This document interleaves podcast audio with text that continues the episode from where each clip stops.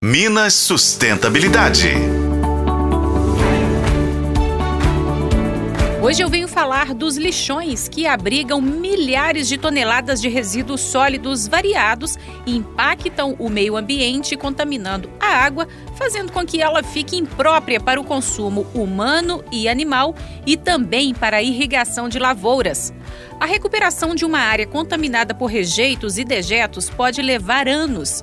No meio rural, por exemplo, as melhores formas de descarte são a compostagem de materiais orgânicos, reciclagem e reutilização e o aterramento do lixo que não vai ser reutilizado.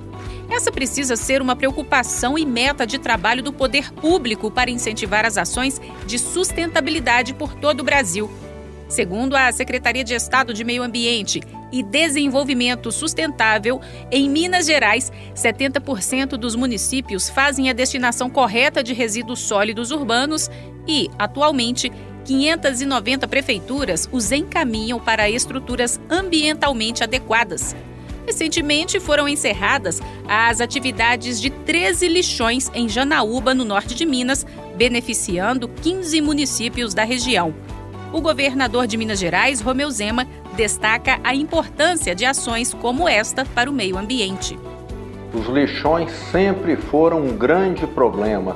Os lixões atraem doenças, contaminam cursos de água e a boa notícia é que aqui em Minas Gerais nós conseguimos atingir a marca de 70% dos resíduos sólidos sendo destinados para aterros sanitários. Contribuiu muito para esse resultado o consórcio intermunicipal da Serra Geral, que tem em Janaúba a sua principal cidade e que inclui 15 municípios e quase 300 mil habitantes. E quando você tem um aterro sanitário, você geralmente tem antes um processo de triagem, de compostagem, você acaba gerando emprego e renda para muitas pessoas.